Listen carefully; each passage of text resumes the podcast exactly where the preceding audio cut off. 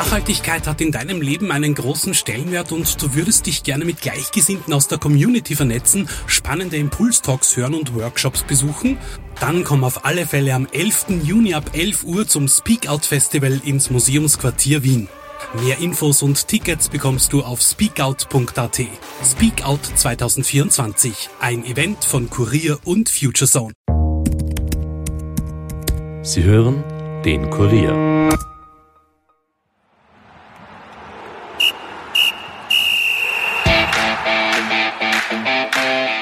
Hallo und herzlich willkommen zur Nachspielzeit der Kurier Fußball Podcast. Mein Name ist Elias Nadmesnik und ich bin heute Einwechselspieler für Stefan Berndl. Unser Moderator befindet sich gerade in seinem wohlverdienten Urlaub, dennoch wird weiter Fußball gespielt, diese Woche international. Wir analysieren deshalb die Chancen der österreichischen Clubs im Europacup.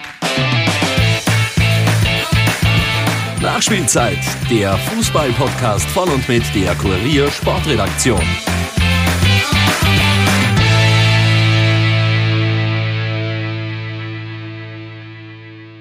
Ja, Salzburg hat gleich mal vorgelegt und 6 zu 2 gegen den belgischen Club Genk gewonnen. Das war ein erfolgreiches Debüt für den österreichischen Serienmeister, das zugleich auch der höchste Sieg einer österreichischen Mannschaft in der Champions League war. Heute wird es auch für die zwei anderen Europacup-Teilnehmer ernst. Der LASK empfängt zu Hause Rosenborg-Trondheim und der WAC muss auswärts gegen Borussia Mönchengladbach ran. Stefan Berndl hat schon vor seinem Urlaub mit der Kurier Sportredaktion gesprochen und analysiert, welche Chancen alle drei Europacup-Teilnehmer aus Österreich heuer international haben. Ich würde vorschlagen, wir hören gleich mal rein.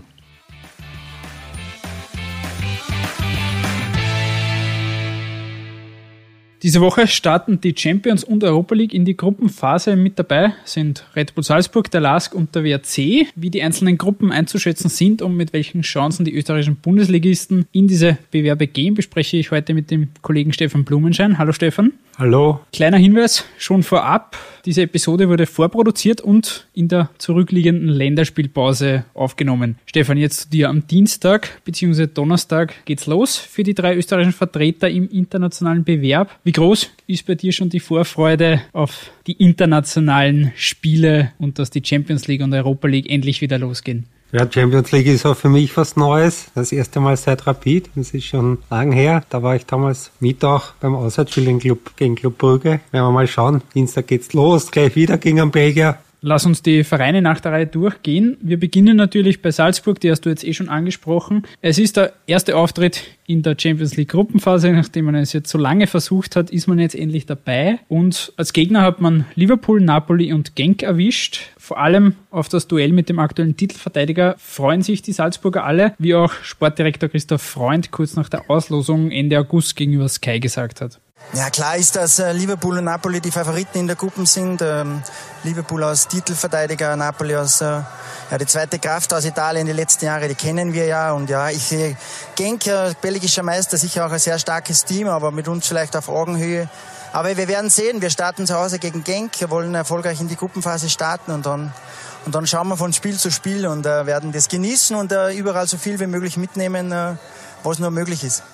Gerade das Duell mit Liverpool ist ja ein ganz besonderes. Da warten zwei alte Bekannte mit Sadio Mané und Nabi Keita. Zweiterer ist zum jetzigen Zeitpunkt, soweit ich das gesehen habe, noch verletzt, soll aber bis Mitte September wieder bei der Mannschaft dabei sein. Zum ersten Duell kommt es jetzt Anfang Oktober an der Enfield Road. Nur ein paar Tage zuvor gibt's noch das Duell mit der Austria in der Liga. Das wird für die Salzburg ein wenig ein Kulturschock, oder? Wenn man zuerst gegen die Austria in der Liga spielt und dann ein paar Tage später nach England muss zum Vizemeister der englischen Liga und zum Titelverteidiger der Champions League. Ja, das ist ja im Europacup normal, dass wenn man vorher der österreichischen Liga spielt und danach hat man halt einen starken Gegner, das ist halt jetzt ein besonders starker oder besonders prominenter. Aber für Salzburg ist das sicher ein, sagen wir, ein sehr attraktives Spiel und auch ein sehr interessantes Spiel, weil Liverpool ja wegen Jürgen Klopp einen ähnlichen Spielstil verfolgt und da wird man sehen, was halt besser ist. Red Bull-Stil oder der Liverpool-Stil. Mein Salzburg ist da natürlich krasser Außenseiter, aber sie haben einen sehr guten Tag erwischen und Liverpool einen weniger guten. Man kann vielleicht länger 0-0 halten oder man bekommt nicht gleich aus der ersten Chance von Liverpool ein Gegentor. Das ist wie immer im Fußball alles möglich. Du hättest dir ja ein wenig eine andere Gruppe gewünscht vor der Auslosung. Kannst du mit der Auslosung jetzt leben, so wie sie gefallen ist? Ja, das ist natürlich mit, mit Liverpool und Napoli schon eine attraktive Gruppe und mit, mit ein Gegner, den man sicher hinter sich lassen kann und, und Salzburg geht mit dem Ziel in die Gruppenphase Dritter zu werden, dass man im Frühjahr noch in der Europa League engagiert ist. Das sollte möglich sein. Wie gesagt, ehe es jetzt zum Duell mit Liverpool dann kommt, wartet am Dienstagabend um 21 Uhr Genk. Die Belgier, die wurden als Vierte in die Gruppe gelost, also zumindest nach der Papierform ist Salzburg stärker einzuschätzen. Und sie dürfen auch zu Hause beginnen jetzt mal. Wie sehen deine Erwartungen jetzt für dieses Spiel aus? Jetzt von der Attraktivität her ist sicher unglücklich, dass erst das letzte Heimspiel gegen Liverpool ist. Aber vom Sportlichen ist sicher nicht so schlecht, dass man mal gleich gegen Genk beginnt. Wenn man da vorlegen könnte, würde man mit drei Punkte starten. Das wäre schon ganz gut. Dann hätte man in Liverpool auch nicht viel zum Verlieren. Aber wenn man dann dort verliert, ist immer noch nichts passiert. Kann natürlich auch ganz schlecht ausgehen. Sollte man zu Hause gegen Genk verlieren,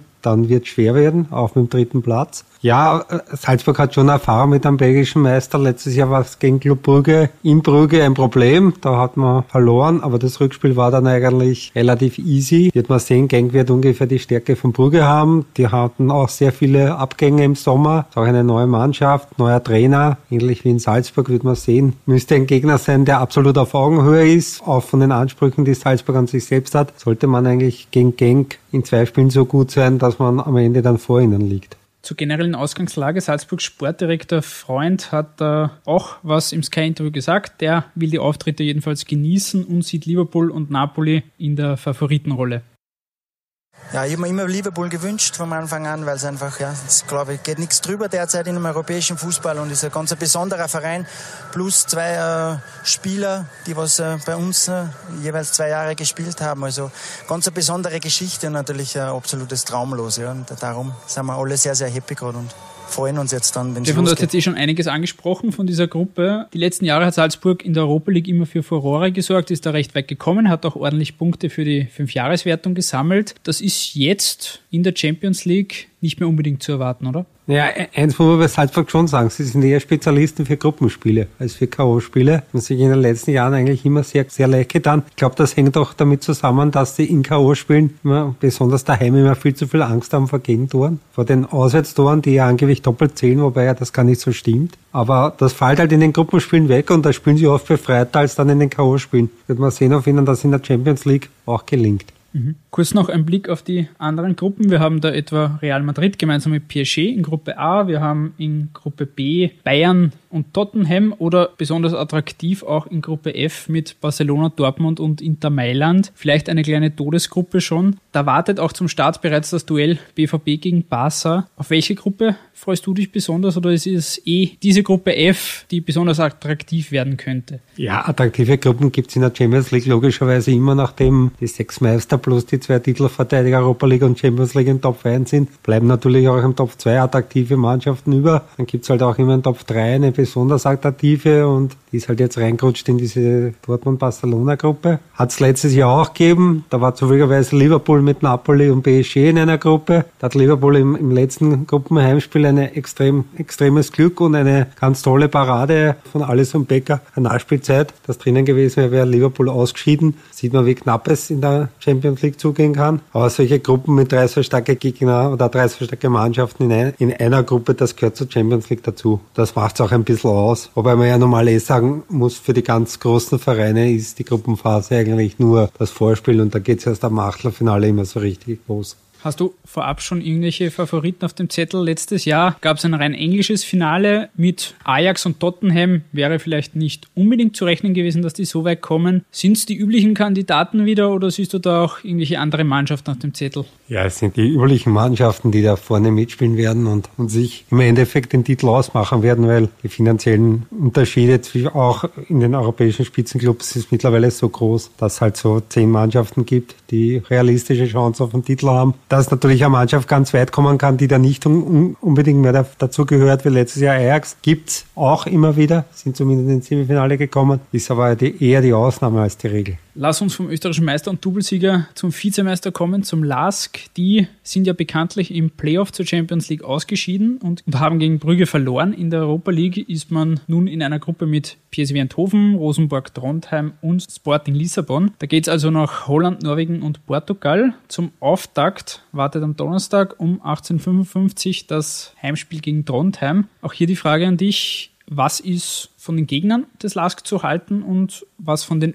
Oberösterreichern da jetzt in der Gruppenphase zu erwarten? Wird spannend, ob sie unterschätzt werden. Ich glaube das nicht mehr. Wenn sie eine Chance haben wollen auf die ersten zwei Plätze, werden sie Rosenburg zu Hause schlagen müssen. Bei den anderen Gegnern sind sicher stärker. Der Las kann jeder Mannschaft wehtun, wenn sie einen guten Tag erwischen. Probleme werden es bekommen, wenn sie in Rückstand geraten und selbst das Spiel machen müssen und der Gegner stellt sich hinten rein. Wird schwerer werden. Das ist nicht unbedingt die Qualität der Mannschaft, aber sie sind gut bei Standards. Das kann ein Vorteil sein. Wenn sie in Führung gehen, sind die meistens auch gut, kriegen relativ wenig Tore. Kann schon was drinnen sein in der Gruppe, muss aber natürlich auch einen dementsprechend guten Verlauf geben, dass sie da eine Rolle spielen können. Jetzt hat er jetzt schon während der Champions League Qualifikation die Doppelbelastung sich bemerkbar gemacht. Zumindest hat der Trainer das auch jetzt nach der Niederlage gegen den WRC angemerkt. Siehst du den Lask für diese Aufgabe jetzt auch gerüstet. Es warten dann doch alle zwei Wochen ein Gruppenspiel, gleichzeitig die Liga Cup wird auch noch gespielt. Inwiefern wird sich das beim LASK auch bemerkbar machen? Bemerkbar wird sich sicher machen, was sie jetzt mit Filipovic noch einen routinierten Verteidiger dazu bekommen. Das Donnerstag, Sonntag ist nicht so einfach, besonders wenn man auswärts spielt und wenn man das Match erst um 21 Uhr hat, dann wird es überhaupt kurz die Nacht danach. Ja, das weiß man aber und damit muss man umgehen lernen. Wird auch darauf ankommen, was sie für Gegner dann danach haben. Wird es Heimspiele geben, die einfacher sind und Auswärtsspiele, die schwieriger sind. Wird von Woche zu Woche anders sein, aber sie werden wahrscheinlich nicht jedes Spiel gewinnen nach den sechs Europa League Spielen. Mhm. Da hat sich Salzburg schwer getan und die haben einen ganz anderen Kader das stimmt. Last und least fehlt uns noch der WRC. Der hatte wie Salzburg einen eher relativ ruhigen Sommer. Die mussten nicht durch eine Qualifikation, sondern waren direkt für die Gruppenphase qualifiziert. Dafür stehen sie jetzt erstmals in der Vereinsgeschichte in einer Gruppenphase international. Die Gegner sind einigermaßen attraktiv. Sie haben die AS Rom, Borussia Mönchengladbach mit Ex-Salzburg-Trainer Rose und Istanbul Basaxe hier. Ich hoffe, das spricht man so aus. Gerhard Struber und sein Team wollen sich jedenfalls so teuer wie möglich verkaufen, wie er gegenüber gegenüber Sky sagte. Alle gemeinsam haben uns, richtig gefreut über diese attraktiven Gegner. Ja, natürlich ein sportlicher Riesenchallenge, der da auf uns zukommt. Ja, das wissen wir natürlich. Auf der anderen Seite natürlich in Gladbacher Stadion, ja, das äh, natürlich einen Riesenanreiz meinen Jungs gibt, auch mir persönlich. Ja, in Rom im Stadion zu sein, gegen eine Mannschaft zu spielen mit dieser Historie. Ja, in Istanbul zu sein gegen eine Mannschaft, wo ja, richtige Allstars drinnen sind, ist schon was Besonderes für meine Jungs, ja, die sich das hart erarbeitet haben. Ja, und wir freuen uns richtig drauf, aber werden und, und wollen uns natürlich in diesen Spielen ja, so teuer wie möglich verkaufen und wollen auch, äh, und das ist auch das erklärte Ziel, es genießen, aber natürlich auch Punkte mitnehmen ja, und, äh, und nicht nur ein Sparringpartner sein. Wie du jetzt die Ausgangslage? Rom und Klappbach sind natürlich deutlich über den WRC zu stellen. Istanbul ist schwer einzuschätzen. Die haben aber, was ich gesehen habe, einige Allstars mit drin, wie Clichy, Robinho oder Ada Turan. Was erwartet die Kärntner da jetzt in dieser Gruppe? Ja, sie werden sicher der ganz große Außenseiter sein und Roma und Istanbul BB wird sie wahrscheinlich unterschätzen. Gladbach glaube ich nicht, weil der Marco Rose hat sich mit Salzburg in Wolfsburg immer schwer getan. Also der wird schon wissen, was da auf ihn zukommen kann. Ja, das ist ähnlich wie der Lask. Es ist eine Mannschaft, die sehr unangenehm sein kann, die jetzt auch diesen Red Bull-Stil spielt, die Stürmer hat, die auch jedem wehtun können. Und trotzdem wird es in der Gruppe schwer werden, um wirklich ein Weiterkommen wäre wirklich eine extreme Sensation.